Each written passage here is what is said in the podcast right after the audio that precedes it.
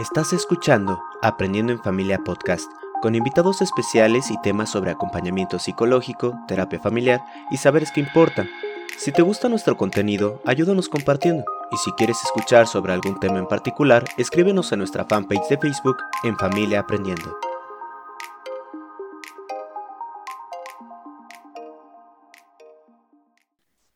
Buenas y lluviosas tardes a todos y todas que están por acá en Aprendiendo en Familia.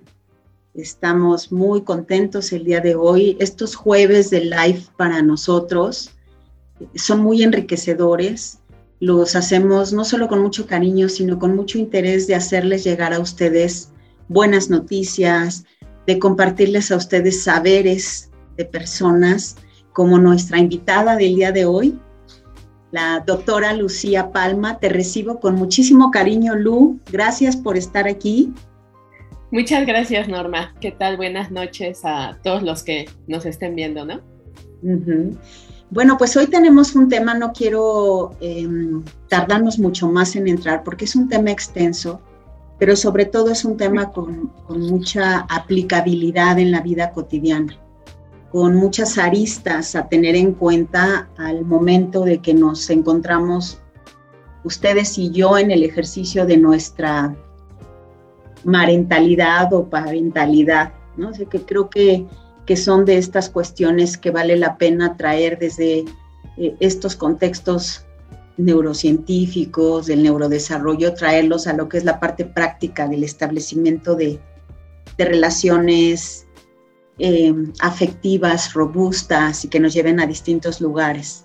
Distintos lugares en nuestro ser papá y ser mamá y también que para nuestros hijos esa experiencia de vida con nosotros como su papá y su mamá pudiera ser relatada en el futuro de una manera distinta. Creo que, que por ahí anda este, la emoción de tener a Lucía aquí, que nos acompañe quiero presentárselas. Ella tiene pues una amplísima trayectoria en el ámbito médico y también en el ámbito terapéutico.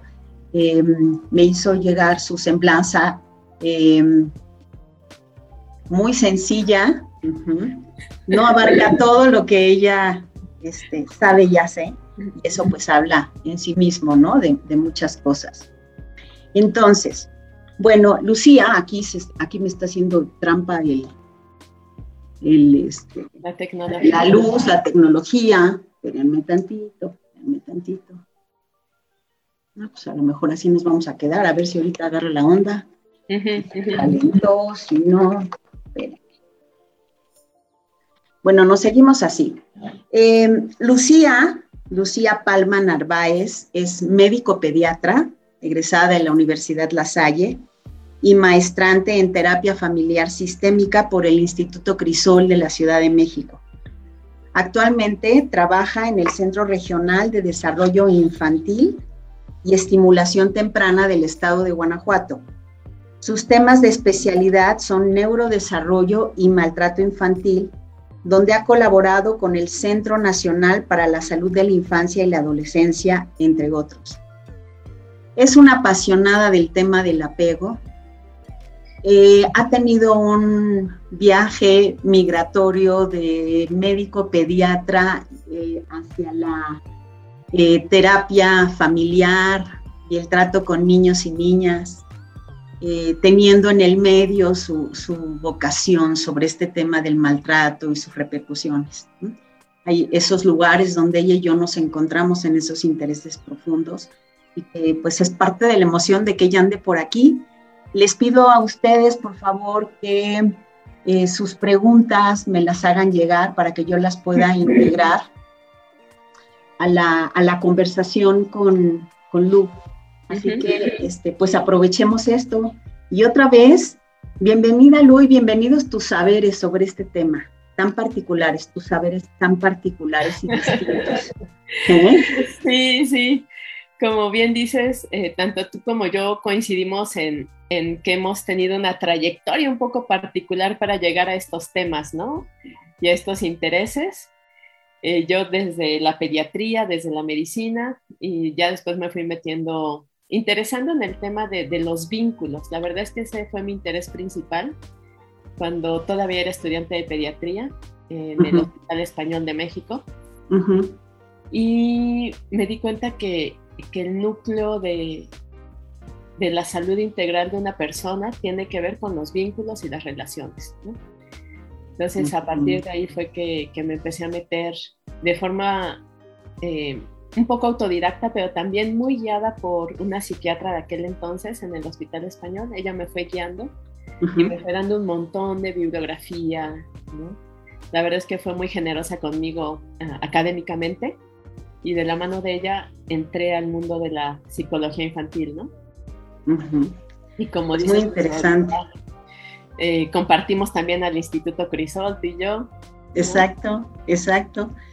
Bueno, pues ahora estamos compartiendo este, eh, este live. Por aquí anda Laura Domingo, que también ha estado con nosotros por acá y dice, bueno, ya muy interesante en la plática porque eh, creo que como nosotras también ella se ha interesado de los temas de las neurociencias, estuvo con nosotros sobre todo cómo ayudar a los niños en el aprendizaje desde ahí. Así que, mm. padrísimo, Laura, que estés por acá. Y bueno, pues por el principio, ¿no? ¿Qué es el neurodesarrollo, Lu? de esto? Pues el neurodesarrollo es un proceso, ¿no? Eh, bueno, como ya le había contado yo a Norman, a mí me gusta platicar las cosas, ¿no?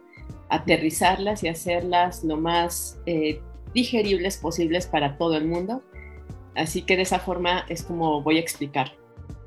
Entonces el neurodesarrollo es un proceso que involucra sí necesariamente al sistema nervioso ¿no? y al cerebro como órgano principal de este sistema nervioso. Y es un proceso que tiene que ver con esta interacción del cerebro con el ambiente.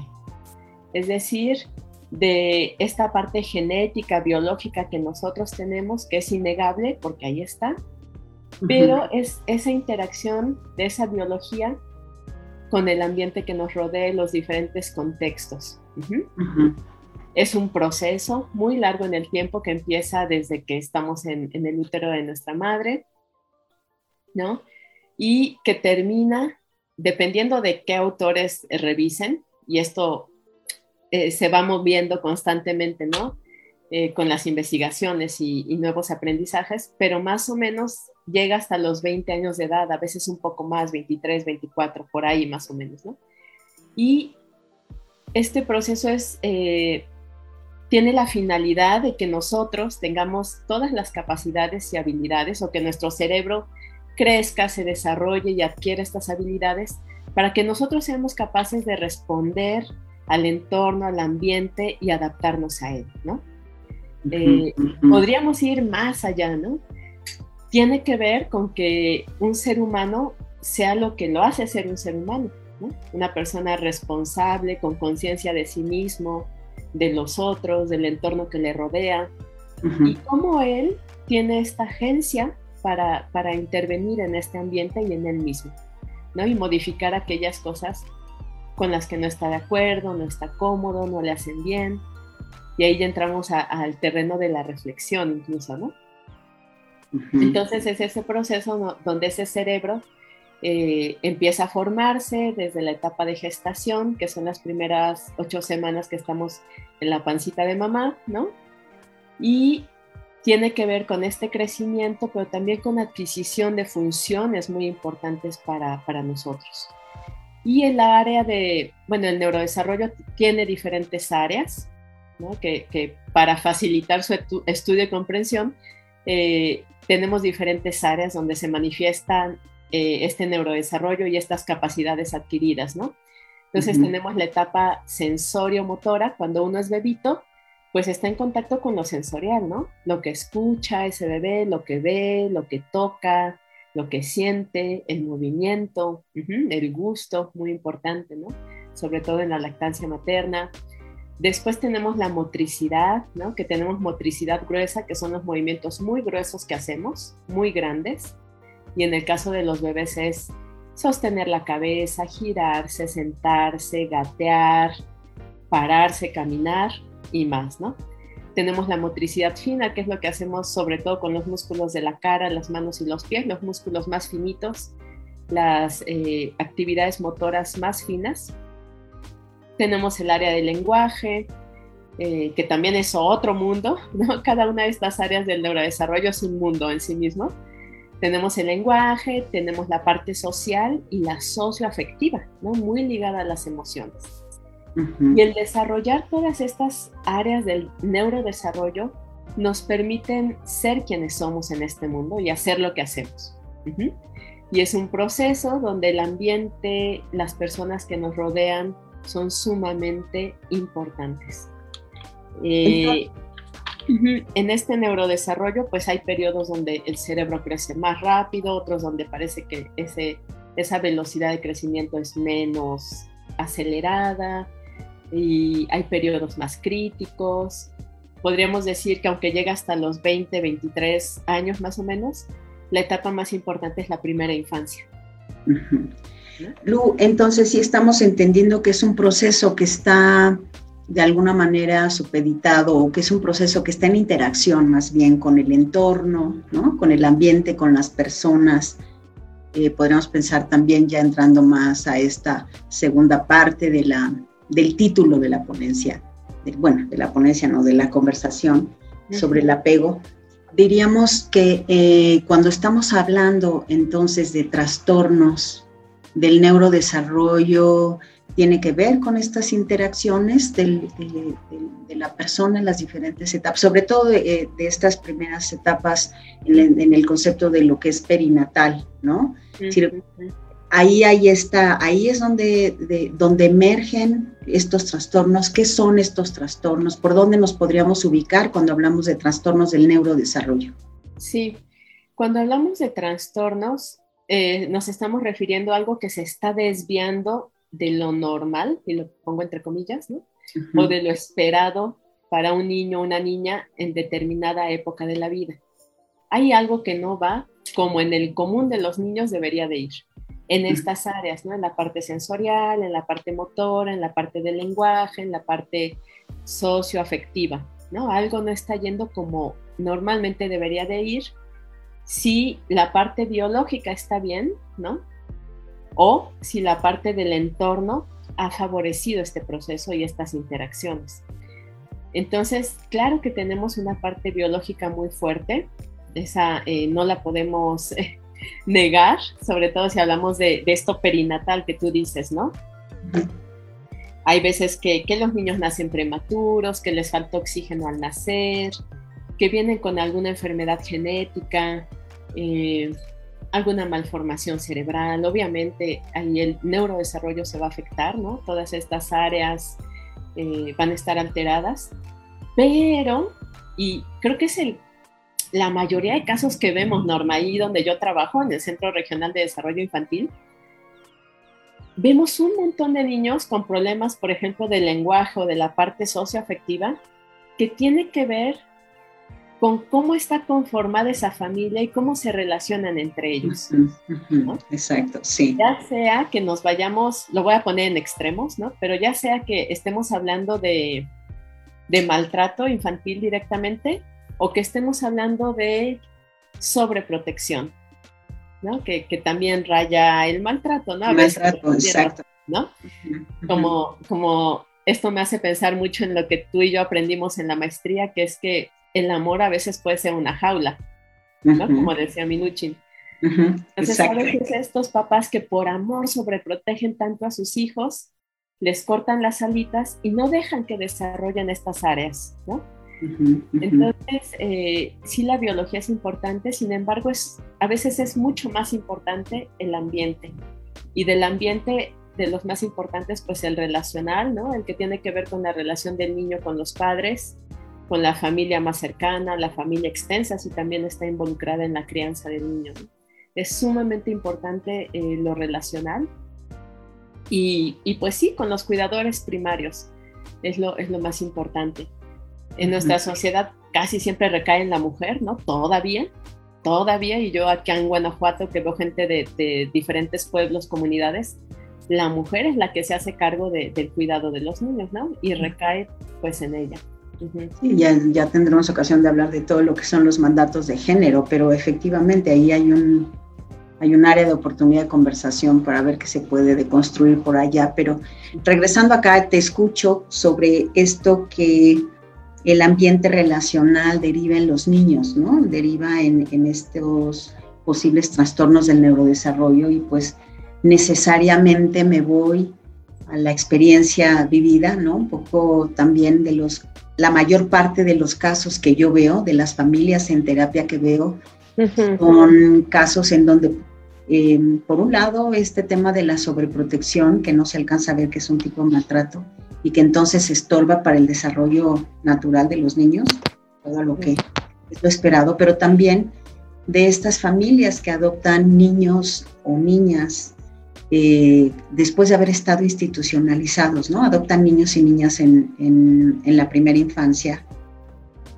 Y mm, te escuchaba y decía, caray, cómo eh, efectivamente las situaciones de maltrato tienen un efecto sobre el, el neurodesarrollo de estas criaturas y por el otro lado también la propia institucionalización, ¿no? Es decir, cómo estos eh, este desarrollo de habilidades y de capacidades en los distintos eh, territorios que tú nos has mencionado, en el sensorial, en todo lo que es el, la cuestión de la corporalidad, em, este, cómo van en términos del crecimiento, talla, peso, el lenguaje, las relaciones socioafectivas, ¿no? Todo eso viene pues con ciertos em, trastornos, digamos, o rezagos. A mí me gusta mucho la palabra trastornos porque estoy muy parada en lo narrativo, entonces me cuido mucho de las etiquetas. lo entiendo. Pero, ajá, pero eh, yo he sido testigo de cómo cuando estas criaturas llegan a un ambiente de cuidado, en donde hay una correspondencia entre lo que son las necesidades de los niños para recuperar su desarrollo y el cuidado que están recibiendo en este nuevo contexto en sus familias por adopción he sido testigo que ante la emergencia del apego, este que solo se explica cuando hay este encuentro entre ese sistema de cuidado y las necesidades de apego de los niños, y cómo la recuperación eh, del neurodesarrollo de estos niños es espectacular. Incluso yo podría decir que, que para mí ha sido una experiencia de estar frente a algo único, frente a algo maravilloso, que me ha hecho cuestionarme el, efecto que tiene en el desarrollo de nuestros hijos, de nuestras hijas, de estos chiquillos que llegan a, las familias por adopción, el efecto que tiene nuestra, nuestro maternaje o nuestro paternaje y el entendimiento que deberíamos nosotros asumir eh, de lo que es el, el, ser papá y el ser mamá justo por el impacto que tiene esa interrelación, ¿no? Del, ambiente de cuidado con las necesidades de los niños. Si en estas condiciones em, declaradamente documentadas de los niños que llegan con estas afectaciones en su neurodesarrollo ocurre estos cambios y estas recuperaciones, imagínense en, en otros contextos en donde este, los niños están con sus familias de origen desde el principio, digamos, en donde no se dan estas circunstancias adversas en el desarrollo de los niños, ¿no? Claro. Sí, y quería preguntarte, Norma, es que ya empezó a llover acá. No ah, sé si ya alcancen a escuchar la lluvia o no se escucha. No, no, no la escucho. Ah, qué bueno, qué bueno, qué bueno. Aunque no te creas que tengo tan buen oído, ¿eh? A lo mejor Alejandro que está por acá asistiéndonos, que él tiene oído musical, a lo mejor él sí diría, pero yo no. Yo no qué bueno. Eh, sí, fíjate que, bueno, hace rato que estábamos Norma y yo eh, planificando esta plática, me hizo acordarme de, un documental que vi hace muy poco. No, es un documental eh, que trata de un doctor, de la labor que ha hecho y de la vida también de él, porque también es muy autobiográfica, de un doctor que se llama Gabor Mate. Gabor Mate es de origen húngaro, pero tuvo que emigrar en condiciones pues especiales, porque casi de exilio, hacia los Estados Unidos. Eh, su familia migró un poco exiliada hacia allá y e hicieron este documental acerca de él y su labor. Y este documental se llama The Wisdom of Trauma o la, la sabiduría del trauma. ¿Qué título? Sí. ¿Qué título? Incluso es, a veces suena como contradictorio, ¿no? Estamos hablando de trauma y de sabiduría, que tiene una connotación de esperanza, ¿no? Entonces vi este, hablando contigo, pues me acordé de este documental y este, no sé si ya esté gratuitamente o en algunas plataformas de internet, pero yo lo pude ver de forma gratuita eh, un día que lo abrieron ¿no? a la población y un amigo me avisó, me dijo, tienes que ver este documental y tienes hasta las 12 de la noche para verlo y creo que eran las 10 cuando me avisó, ¿no? Entonces lo vi y es muy interesante porque Gabor Mate es médico de formación, pero después también, igual que, que yo, que otros colegas, se fue metiendo a la parte de vínculos, de relaciones, a la parte de psicología infantil, ¿no? De parentalidad. Y él tuvo mucha experiencia trabajando con personas con adicciones y personas que eh, terminan viviendo en la calle por diferentes motivos. ¿no? Y explica que, que, el trauma, y tenemos que hablar del trauma si hablamos de relaciones, es imposible no hacerlo, ¿no? Entonces, él dice que, pues que el trauma eh, no ocurre así como así, ¿no? No es solamente el trauma, no es solamente que, que, hayan abusado sexualmente de ti, no es solamente que te hayan ignorado, ¿no? Que hayan ignorado estas necesidades infantiles. Eh, el trauma no es que, que a lo mejor te pegaron en algún momento, ¿no? y, te, dañaron tu dignidad. Ese es el evento, pero el trauma se genera cuando tú en esa infancia te encuentras solo, sola, como niño o niña que está tratando de comprender cómo funciona el mundo y no tienes con quién hablar de esto que te pasó. Eh, y me pareció muy revelador escuchar eso, ¿no? el estar solo, sentirte solo con tu sufrimiento y no poder compartirlo con otro ser humano y, y que otro ser humano te devuelva algo, ¿no? probablemente esperanza. y, ajá, y tiene una visión pues muy interesante del trauma. Y este doctor también habla de, de neurodesarrollo en los niños y niñas. Antes me gustaría platicarles qué piensa de los adictos. Él dice que en un mundo donde hay pocas conexiones emocionales, donde no se dan las condiciones para relaciones sanas, que ellos busquen adicciones es una respuesta normal a ese sufrimiento. De la misma forma, dice que los niños que tienen problemas o situaciones de neurodesarrollo, ¿no? es decir, que se están desviando de lo que esperamos los médicos, esto es una respuesta normal a un ambiente en su casa que no promueve su desarrollo adecuado, ¿no?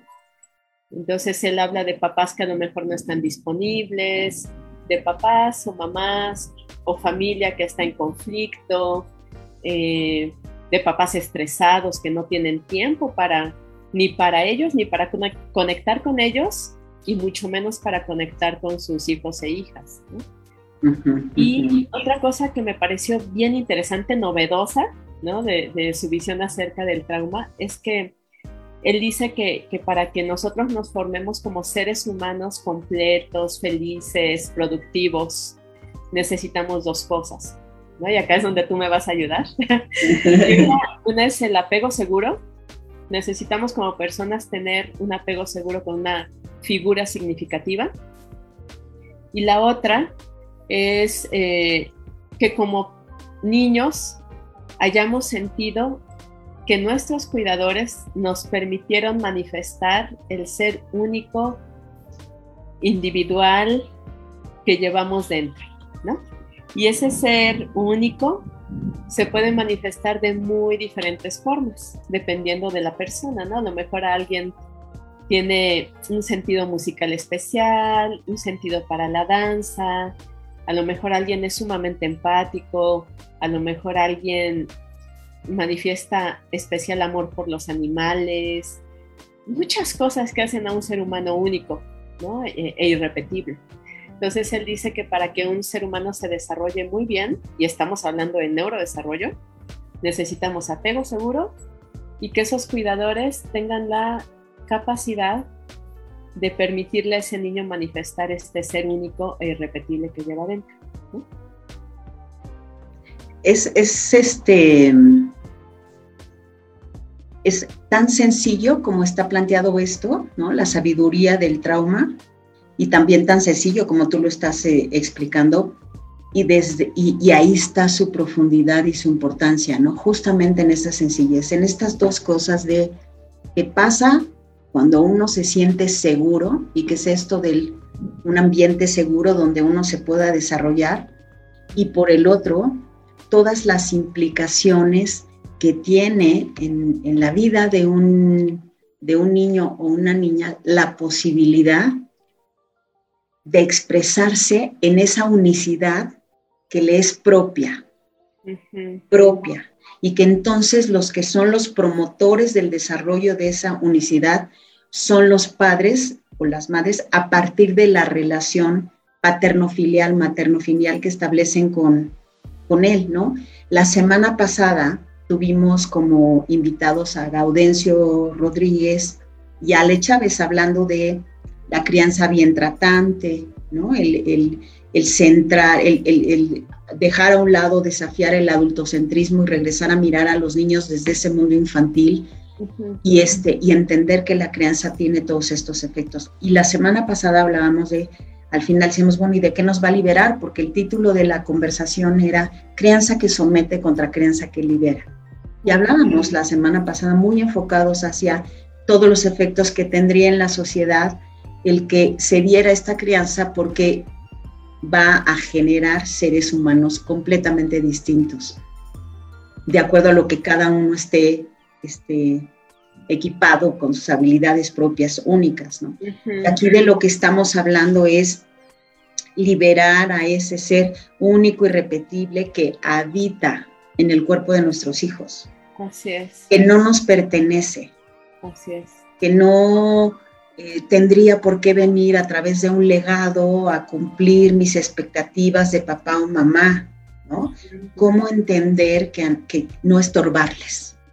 cómo hacer para no estorbar ese desarrollo que, lo libere, esa relación, perdón, esa relación eh, conmigo, con su madre o con su padre, que lo lleve a liberar eso, esas, todas esas potencialidades que está destinado, ¿no?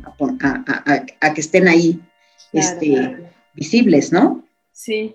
Oye, sí, fíjate que escuché, estuve ahí escuchando la plática de Gaudencio y de Ale, y ahora me conecta o me, hace mucho sentido esto que estamos diciendo de, liberar a ese ser único y repetible con esta crianza liberadora.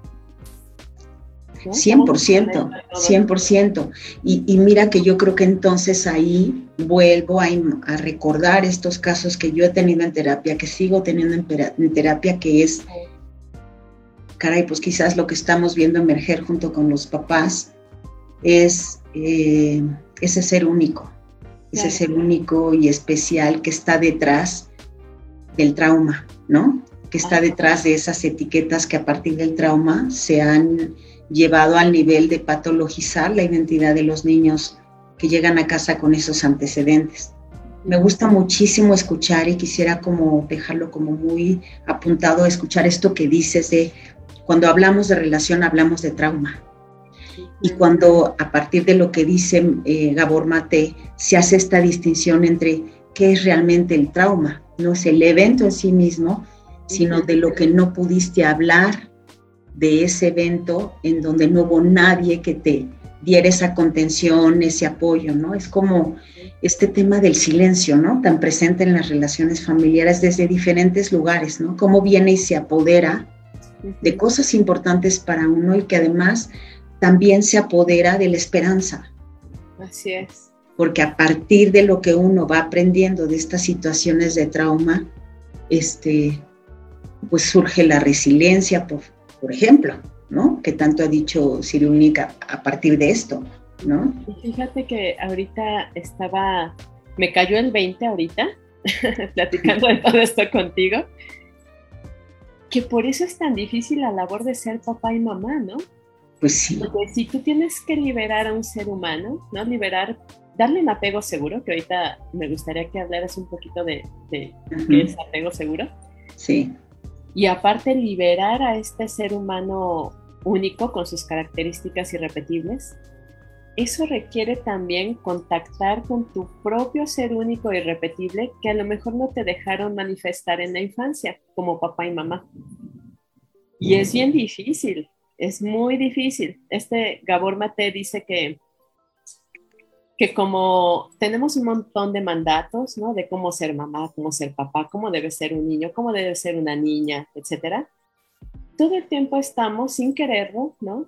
Eh, no dejando que este, este ser único se manifieste y se exprese, o guiándolo, ¿no? Para que, para que se manifieste de la mejor forma posible. Por lo tanto, aprendemos que es doloroso manifestarnos como realmente somos, ¿no? Eh, y entonces la labor de papá y mamá pues también a veces es muy dolorosa porque tienen que permitirse también liberarse, ¿no? Cuando en muchos años no lo han hecho. No, y además que ahí nos lleva entrando a este territorio del, apego, ¿no? Este, como fuimos hijos, es muy probable que seamos padres o madres, ¿no? O sea, nuestra experiencia más cercana a la hora que nos convertimos en madre o padre es justamente aquella de cuando fuimos hijos. Y ustedes y yo, cuando estamos hablando de este tema de cuando fuimos hijos, desarrollamos un cierto estilo de apego, ¿no? O sea, un poco para ponerlo de manera muy sencilla, ¿no? Me gusta mucho Arlen Betere que habla de cómo el apego es un mecanismo de regulación emocional que se va estructurando a partir del intercambio que existe entre el niño y la niña y sus cuidadores principales, ¿no?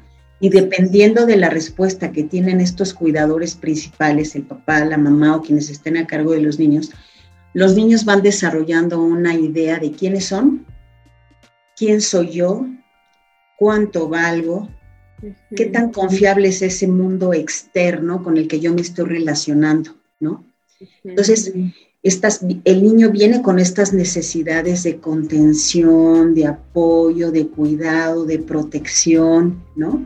Y se acercan a sus cuidadores principales con estas peticiones, digamos, ¿no?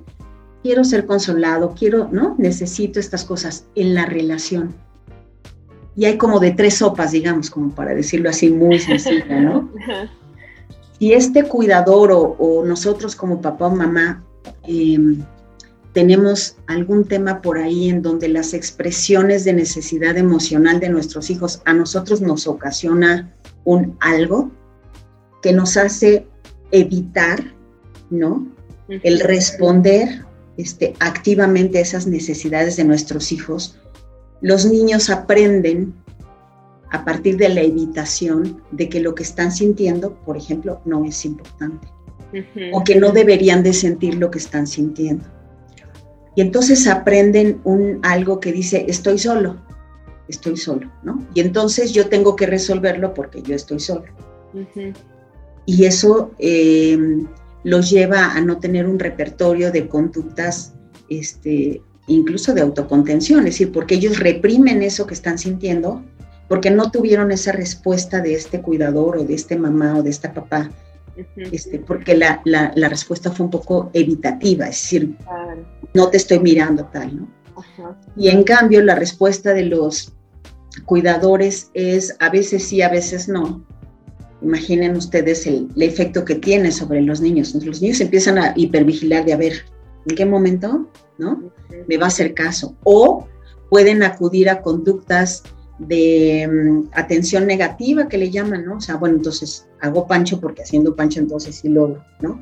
Pero al final se queda con esta sensación de cuándo sí y cuándo no, es que este, este, mi mamá o mi papá están para darme esta contención y de cualquier manera entonces ellos están en un terreno inseguro, ¿no?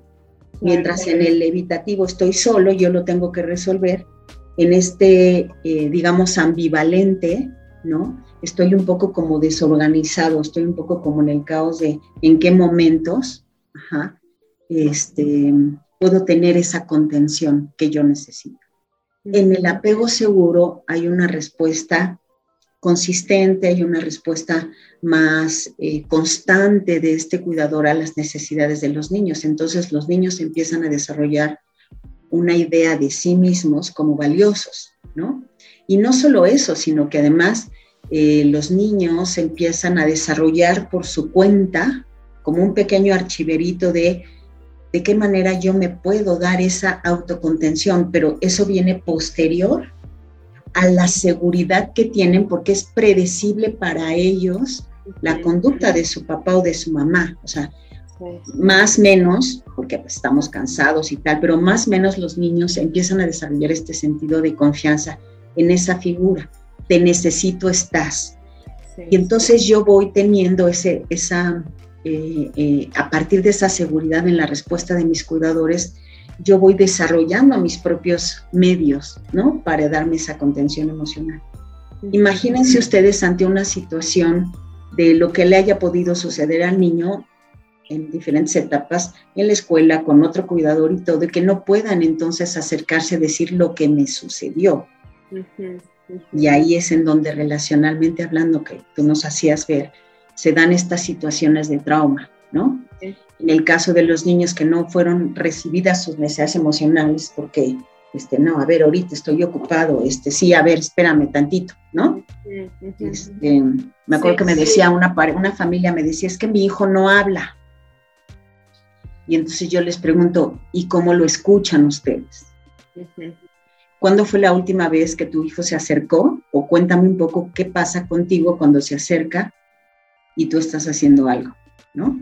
O sea, cómo se da esta relación entre el escucha respecto a las necesidades de los niños o el escucha en general en las conversaciones que tu hijo quiera tener contigo. Como que como que este tema de la seguridad, del apego seguro, tiene que ver con esta predictibilidad en las conductas de mi cuidador que me hace a mí saber que no estoy solo.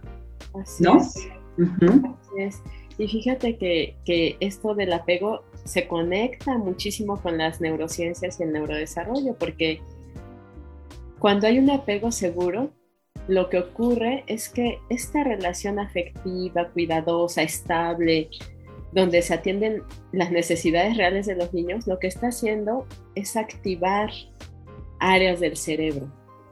O sea, el apego realmente y ese vínculo afectivo que, tienen mamá, papá e hijo, realmente es un regulador del sistema nervioso y lo que permite es que ese cerebro se desarrolle bien, funcione correctamente, se autorregule, ¿no? Si estamos hablando de estrés, ese cerebro aprende cómo manejar ese estrés, este, ese estrés de la vida que, que está ahí, ¿no? La vida es, a veces es estresante, es incierta, como ahorita en la pandemia. Y entonces ese apego eh, también ayuda a que se liberen eh, neurotransmisores, hormonas, sustancias que generan bienestar y un sentido de seguridad en los niños, ¿no? Y por ejemplo, ahorita que estabas hablando de estos estilos de apego, que así se llama, ¿no? Que eh, el evitativo, el, seguro, el ansioso, eh, ambivalente, ¿no? Y, tenemos el desorganizado, ¿no? También. También está dentro de ambivalente, sí. Ajá. Fíjate que, cuando nosotros, ahí en el CEREDI, que es donde trabajo, vemos niños con trastornos por déficit de atención e hiperactividad, que son niños que llaman muchísimo la atención, hay que ver si no hay un apego evitativo. cuando son problemas de trastornos de eh, déficit de atención e hiperactividad, autismo o incluso rasgos autistas o problemas de conducta, híjole, casi siempre tenemos un ambiente familiar donde los afectos y el poder ver a un niño o una niña con sus necesidades especiales y con este ser único están muy afectados, muy afectados. Entonces todo está, todo está mezclado. La verdad es que todo es neurodesarrollo, todo es neurodesarrollo y, pues tiene que ver con, el permitir a los niños eh, manifestarse como realmente son. Este Gabor Mate decía que cuando en una casa no hay un ambiente seguro, estable, de cuidados para los niños, el verse como un trastorno por déficit de atención e hiperactividad, autismo, trastornos de conducta es una respuesta normal a un ambiente relacional muy afectado. Y entonces ahí yo me pregunto, eh, porque también es muy común en los niños que estuvieron institucionalizados, a todos los diagnostican con TDAH, por supuesto, y muchos de ellos medicados, ¿no? Entonces, si estamos viendo que el tema tiene que ver desde en el orden relacional, ¿qué hay con esta parte de la, de la medicación? ¿Cómo convivir? ¿Cuál sería este, eh, eh, este mejor lugar? Eh, a lo mejor una combinación de atención a estos niños. Sí, como todos los problemas humanos, esto es complejo, ¿no? No, no es A está ocasionando B. Es decir, un medicamento no va a solucionar el problema al 100% si no trabajamos con el ambiente familiar, con los propios apegos de los padres, ¿no? Porque muchos de estos padres tienen apegos inseguros de diferentes tipos, ¿no? Entonces, eh, cuando ocurre un trauma en una relación con tu propio cuidador, eso se expande a otras relaciones. Es decir, por ejemplo, con el temblor que, acaba de pasar, ¿no? Con el temblor que acaba de pasar, se activan obviamente recuerdos de temblores pasados, ¿no? Quienes vivimos el temblor del 85 nos acordamos. Quienes vivimos el temblor del 2017 allá en Morelos, que yo estaba viviendo en ese entonces allá, hombre, también me acuerdo, ¿no? Y ese es, es, un, es un trauma que se activa en momentos especiales cuando hay temblor. Pero cuando es un trauma que ocurre en la relación, todo tiene que ver con las relaciones. Entonces el peligro que tú percibes está siempre presente, siempre. Es decir, tienes a un ser humano cerca y se activa. Es muy difícil, ¿eh? Es muy, Qué fuerte, porque no lo, no lo resolverías con, el, con la medicación, ¿no? O sea, qué fuerte, porque es un tema que está y que vive en la, en la relación. A veces sí lo hemos visto. Eh, a veces eh, tengo un compañero ahí en el Ceredi, Gonzalo Rivera, que es psicólogo, es muy buen psicólogo y terapeuta, hace estimulación temprana, pero trabaja mucho desde la crianza. Y él ha tenido muy buenos resultados con niños autistas cuando trabaja con los papás y desde la crianza. Hay veces que tenemos situaciones tan difíciles que obviamente sí se afecta la forma de funcionamiento del cerebro, y a veces lo que hace el medicamento, que no está exento de efectos adversos, pero a veces lo que hace es permitirnos trabajar un poco mejor la parte familiar y relacional, pero no es la solución única. Y esto me lleva ahora como a, pensar, ¿no? Que, híjole, como decías hace rato, ¿no? Qué difícil la tarea de ser padre o madre, ¿no? O sea, cómo, cómo poder, este, atajar esta, esta, esta misión tan grande y poder liberar, ¿no? Es cumplir estas dos cosas que nos has compartido, ¿no?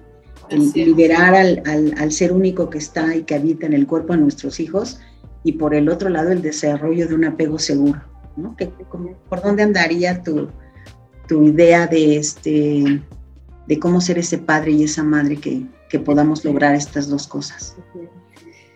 Pues empezaría diciendo que a lo mejor quienes, los papás, mamás, cuidadores que nos están escuchando se estresan porque dicen, wow, qué labor tengo, ¿no? Ajá. Yo creo que me gustaría empezar diciéndoles que, que no, que tampoco se pongan esta carga sobre sus hombros únicamente. Este, de esto habla Barudi. Barudi, Barudi, de la parentalidad social, sí, sí, sí, Él habla de que un buen padre o una madre siempre son más de dos. Un buen papá o una buena mamá siempre son más de dos.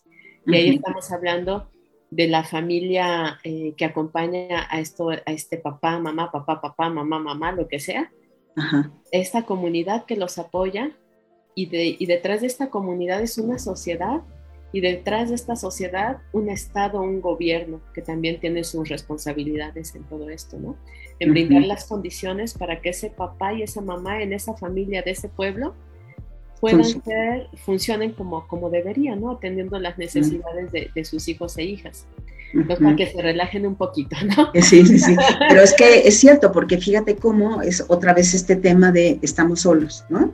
Ah. ¿Cómo? O sea, no, este, este concepto de la tribu y este concepto de acercarnos con nuestros pares para hacer un, este concepto de la parentalidad social, o sea, no es algo que está aislado y que a mí me deja fuera del mundo. Lo que sucede también es que en, desde estas ideas del adultocentrismo y de estos mandatos que hay sobre papá y mamá, es que esto que se dice, mis hijos, mi espejo, ¿no?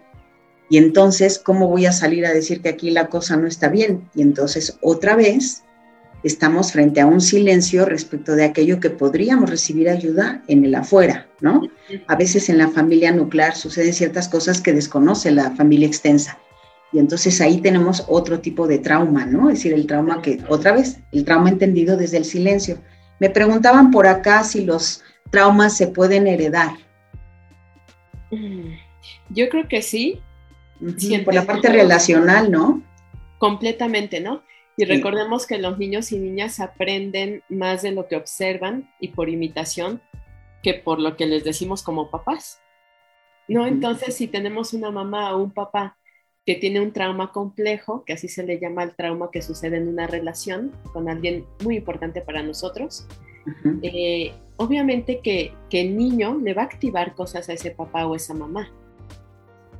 Y, aquí me gustaría mencionar que eh, que cuando hay maltrato infantil, ya hablando directamente de maltrato infantil, hay un cambio en el cerebro. Cuando una persona está de verdad, sufrió un trauma muy importante por maltrato infantil, su cerebro se afecta de forma que no sabe leer las señales sociales. Casi todas las señales sociales que le manden las personas las va a leer como de peligro, hay, estudios donde si tú le pones a una persona que, fue muy maltratada, le pones diferentes caritas con diferentes expresiones, todas las va a leer como peligrosas. Entonces siempre está la defensiva. Entonces, si un papá o una mamá eh, tuvieron algún tipo de, relación difícil con sus propios padres, es más fácil que se activen conductas o respuestas inadecuadas o que pueden ser dañinas para sus hijos e hijas, ¿no? Ahora, de todos los que estamos aquí ahorita, de 10, no sé cuántos estemos ahorita aquí, ¿no? Pero de 10 personas... Casi 20 somos. Ay, qué padre. Pues de esos 20, no, no, perdón, soy muy mala para las matemáticas, tengo discalculia, pero de 10, 7 de nosotros tuvimos algún tipo de maltrato. Claro. Y así sigue siendo hasta la comunidad en México. Entonces, creo que esto es importante saberlo para que asumamos nuestra responsabilidad como papá y mamá, de que esta tarea de ser papá y mamá, híjole, sí es muy difícil, ¿no? Es muy difícil, acéptenlo, ¿no? Y, díganse, sí estoy haciendo algo muy difícil, pero lo voy a hacer. Y sí es para valientes, ¿no? Eh, es decir, tratar de ser un buen papá o una buena mamá no se puede el 100% del tiempo, 24 horas por 7 por 365 es imposible, nadie puede hacer eso, ¿no? Eh, ya seríamos santos y santas, pero si uno es capaz de cuestionarse, de reflexionar, ¿cómo hicieron las cosas conmigo? Hay mucha información actualmente. Eh, y, hay algo ahí que les vibra, que les hace ruido, es porque hay algo que trabajar, ¿no? Eh, entonces, creo que es importante que papá y mamá, cuidadores, sepan que hay que trabajar con nosotros. Si nosotros queremos apoyar a nuestros hijos e hijas, el trabajo eh, personal es muy importante, pero que además eh, contamos con servicios, instituciones, terapeutas, psicólogos, psicólogas, mm, la familia, no sé, muchos recursos, pero hay que saber que están estos recursos y hay que saber que yo soy valioso o valiosa como papá y mamá para ir a solicitar estos recursos y que voy a tener respuesta. Claro, claro, porque además la herencia se da justo en esos patrones de relación que yo mismo tengo dada esa historia. Entonces, lo más probable, como les decía, como yo fui hijo, voy a ejercer mi, papel de padre o madre y en la medida en la que yo no conozca eso que pasó y pueda resignificarlo, pueda modificarlo, ¿no? Todo este tema de los guiones familiares que, que, que, que si no nos los, no los miramos y, nos contamos una historia distinta y resignificamos desde otro lugar, lo vamos a acabar, ¿no? Generando en la relación con nuestros hijos y que a veces no nos damos cuenta de eso. Entonces sí hay que hacer ese viaje hacia, hacia nuestra propia historia. Fíjate que eh, yo digo que, que, ser papá es bien difícil porque en ese, en ese evento, en ese hecho, se juntan pasado, presente y futuro. Así es, y recursivamente, ¿no? con saltos, ¿no? Con saltos. para allá, para acá. 100%, 100%. Y también creo que algo que platicábamos, Norma, es que, y que yo te decía, es que aunque nosotros, por ejemplo, en el CEREDI brindamos esta atención integral con una mirada muy social, familiar, como de muchas visiones, ¿no? Muchos filtros. Eh, a veces es bien difícil, aún así, aunque tratemos de apoyar a nuestras familias, que claro, nosotros trabajamos con familias multiproblemáticas, de bajos recursos, muy vulnerables, a veces es bien difícil, aunque tú trates de ayudarlos, a veces es bien difícil porque tiene que ver con nuestra propia historia familiar, nuestras creencias, nuestras lealtades y nuestro amor a la familia, ¿no? Exacto. que somos bien mexicanos. Sí, pero más ahí, sí, pero más ahí está este tema del, esto, cuando utilizas la palabra lealtad, ¿no? Si esto a mí me ha tocado ver en consulta cuando estamos haciendo una exploración sobre nuestras historias de apego, ¿no? Me dicen, oye, pero no quisiera que pienses que estoy hablando mal de mi mamá o de mi papá. No, no, estamos hablando de la relación. Estamos hablando de tu experiencia dentro de esa relación. Estamos desde otro lugar, pero es importante ir a mirar esa historia y ver con qué nos quedamos, con qué no nos quedamos, qué de aquello significan recursos y saberes personales. Ahora que yo estoy ejerciendo como mamá o como papá, ¿no? Pero está este tema de no lo hablo y otra vez, este, pudo haber sido una relación eh, de trauma, digamos, una relación precisamente por el silencio. Y qué fuerte que siendo adultos llegamos a un proceso terapéutico y seguimos sintiendo el peso de ese silencio y como que nos ponemos muy a la distancia. Y eso también salió en el live de la semana pasada, ¿no? Dice, y es que esto de, de, no está padre, esto de que sientas que estás cuestionando a tus papás precisamente porque, sobre todo a la mamá, ¿no? Uy, hay un tabú ahí muy fuerte, ¿no? Hay un tabú muy, muy fuerte. Me preguntan acá, dice, ¿cómo, eh, Diana Frías, eh, cómo restablecer el apego con los niños si este ha sido afectado? O sea, y hay muy buenas noticias, ¿no? Para, Diana, ¿no? Sí, la verdad es que eh, esto no, no es algo que estemos descubriendo. Hace muchas décadas que ya se sabe de esto. incluso ustedes pueden ver algunos videos en YouTube que están en blanco y negro de niños que tienen a lo mejor eh, rasgos autistas, así lo voy a poner, eh, y que vienen de ambientes familiares muy vulnerados o que estuvieron muchos años institucionalizados. y estar en estas circunstancias significa que ellos se viven a sí mismos como no, no eh, merecedores de amor, de respeto, de cuidado, de confianza, etcétera, ¿no? Pero cuando se trabaja desde el apego y con una visión de, desde el trauma también, como la, tiene este doctor Gabor Mate, son unas visiones muy humanas finalmente, muy, muy humanas, y que nos conectan en lo más profundo y lo más básico. Cuando tú trabajas con un niño desde un apego seguro y una visión de trauma, y vas respetando sus procesos y sus corazas, porque estos niños tienen muchas, muchas. corazas, y tú, a pesar de lo difícil que te lo ponen los niños, porque te lo ponen difícil, sigues ahí, sigues ahí diciendo, aquí estoy. Aquí estoy. No importa qué difícil te estás poniendo, aquí sigo. Poco a poco ese cerebrito, esas emociones, se van como reseteando. Y esto es gracias a algo que se llama plasticidad cerebral, que es la capacidad que tiene nuestro cerebro de irse modificando dependiendo de las experiencias precisamente aquellos niños eh, institucionalizados, con apegos inseguros, traumatizados, son los que responden mejor a, intervenciones. Claro que es una labor de mucha paciencia y muchos años, porque es un apego muy inestable, Estos apegos seguros que se van creando con este trabajo de mucho amor y paciencia y terapia, son inestables hasta que poco a poco ellos van encontrando sus propios recursos para, para regularse, ¿no? Pero es, es, un trabajo terapéutico, la verdad, ¿no? Eh, es un trabajo terapéutico serio, profundo, por gente que conozca. En Inglaterra, en, el eh, Instituto Tavistock, hay una mujer argentina que trabaja mucho desde el apego, este acompañamiento a niños muy traumatizados. Ahorita no me acuerdo de su nombre. Luego se los ponemos. Sí, la conocí en, una, en una eh, ¿qué fue un congreso de Juconi? Ah, sí, sí. Bueno, es que Juconi también es interesante, ¿no? El trabajo muy interesante que hace Juconi en el estado de Puebla. Exacto.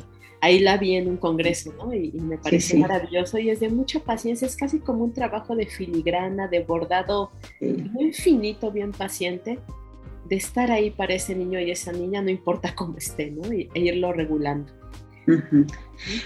Pensaba ahora que te escuchaba y me, y me daban ganas de preguntarte, ¿no? ¿Cómo mucho se habla de la fortaleza de la parentalidad adoptiva, mm. eh, cómo se va justo así, o sea, cómo se, eh, una vez vi una estadística de las familias por adopción en terapia, y entonces comparaban las familias por adopción en terapia hasta antes de la adolescencia y luego comparaban con familias biológicas en terapia y luego en adolescencia. Y se veía que en la infancia las familias por adopción eran mucho mayores el número de estas familias en terapia que las biológicas. Pero a la hora que se iba a la adolescencia era al revés, porque ya habían hecho ese trabajo fino, ¿no? Como que nos sucede las familias por adopción que tenemos como esta, este amor por el apego, como estas ganas de hacerlo, eh, de, de, decirle todos los días a este ser único que no sé quién es, hola, otra vez, aquí estoy para ti, como venga el día de hoy, aquí estoy y cómo es, y además que entiendo que, necesito ayuda, que no estoy sola, que quiero acercarme, que quiero saber más, que quiero aprender. Y, este, y eso a mí me daba la explicación en esta, en esta presentación que hacían, decían, en la, en la adolescencia se ha fortalecido muchísimo la relación vincular entre estos padres adoptivos y sus hijos. Y yo te escuchaba y decía, y a veces así se los digo a los papás por adopción, ¿no? Como que esta idea que tengo a lo mejor como más desde, desde la cosa como de la explicación, la cosa pedagógica, es como son nuevas conexiones en el cerebro. Sí, Dada esta plasticidad, estos lugares desde donde se conecta mi relación padre-madre con mi hijo por adopción, de hecho el trauma se está elaborando porque estamos hablando de él y porque lo estamos construyendo, ¿no? Este, cómo hay esa conexión tan fuerte en, estas, en, este, en estos padres y sus hijos, ¿no? ¿Y si es esto? ¿Esto te, suena a ti, Lu? Completamente. Y me gusta mucho lo que ya me habías compartido de, de cada día, así sean nuestros hijos adoptivos o biológicos, cada día despertarte y decir hola con esta maravilla de, de, descubrir, a ver hoy cómo, cómo está este niño, esta niña, y a ver qué me enseña, y a ver qué necesidades tiene. Eh, y creo que y creo que hablábamos Norma que esto también se debería de hacer con la pareja.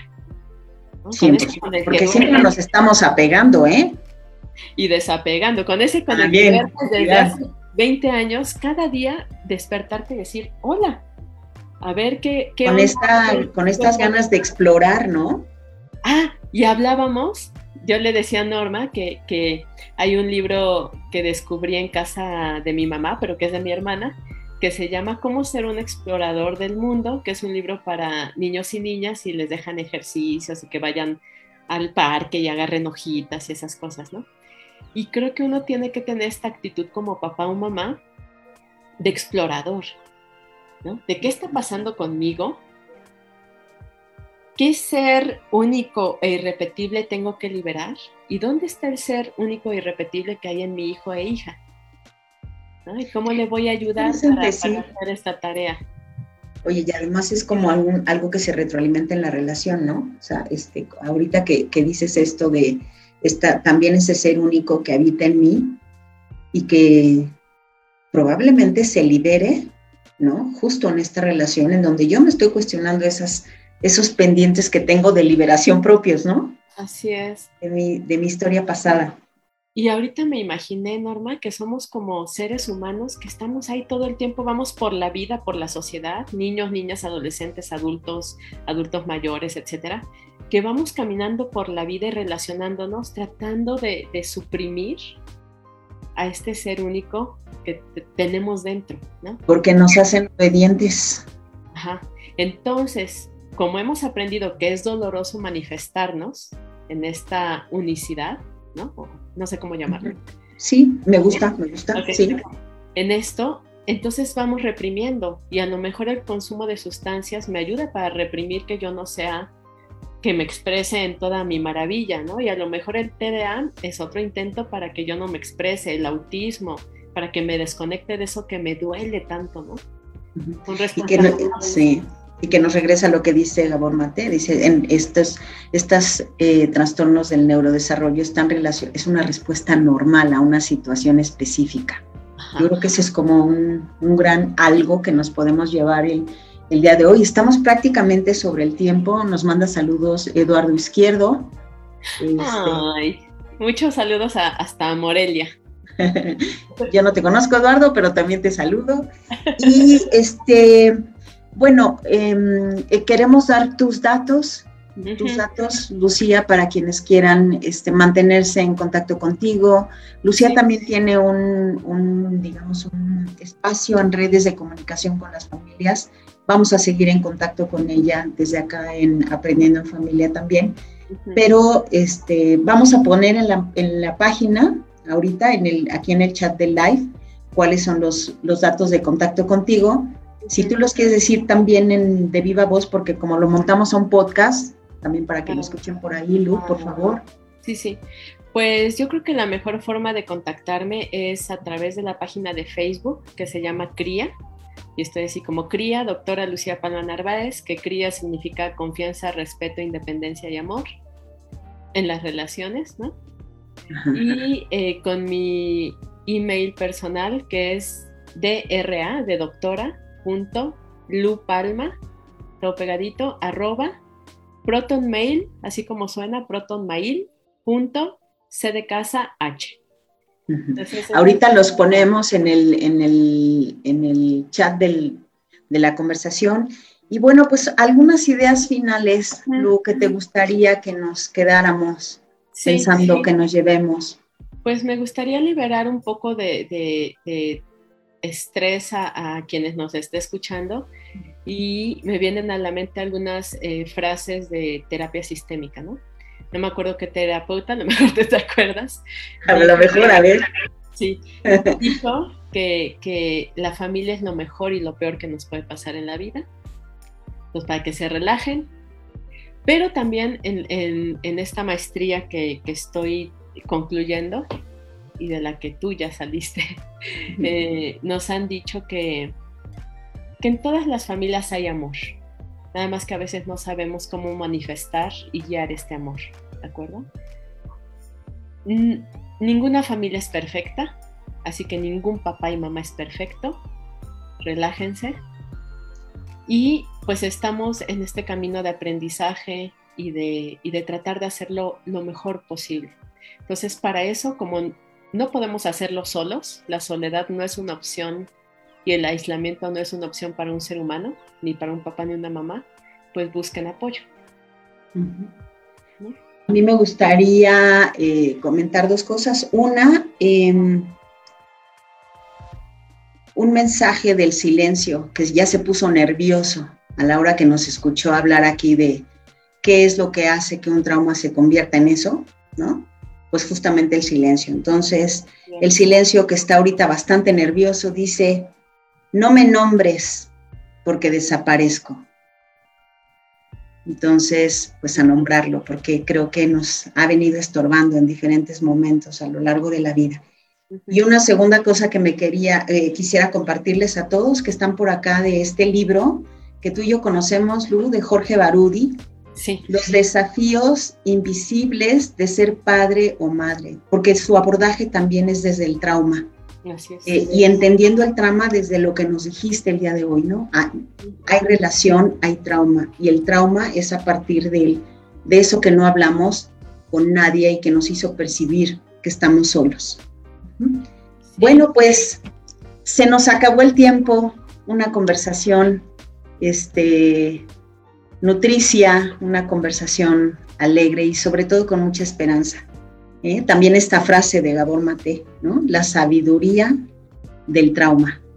Así es. Pues muchas gracias, muchas gracias Lu por estar aquí, por compartirnos todo lo que sabes, así tan sencillo, tan cercano. Muchísimas gracias. Muchas gracias por la invitación y pues seguimos en contacto. Sí, claro que sí, sí. Para la gente que, requiera, ya sea que te pregunten a ti, que me pregunten a mí, este, considérenos eh, un apoyo para ustedes, ¿no? En su labor de, de paternaje y maternaje. Y aquí vamos a estar, aquí vamos a estar juntas, amantes del, del apego, de las relaciones, eh, padres e hijos, neurodesarrollo. Neurodesarrollo, ¿no? De todas estas cosas que, que al final, este, pues lo que es lo que nos hace levantarnos cada día. Hace rato hablábamos de eso, nos mandan este, mensajes. Eh, Renata, amiga, qué bueno que anduviste por aquí. Eh, Laura, gracias a todos por acompañarnos. Estamos muy contentos. Nos vemos la próxima semana. Lu, otra vez. Te abrazo con mucho cariño. Qué bueno que estuviste aquí. Cuídate mucho. Muchas gracias. Buenas noches a todos. Buenas noches.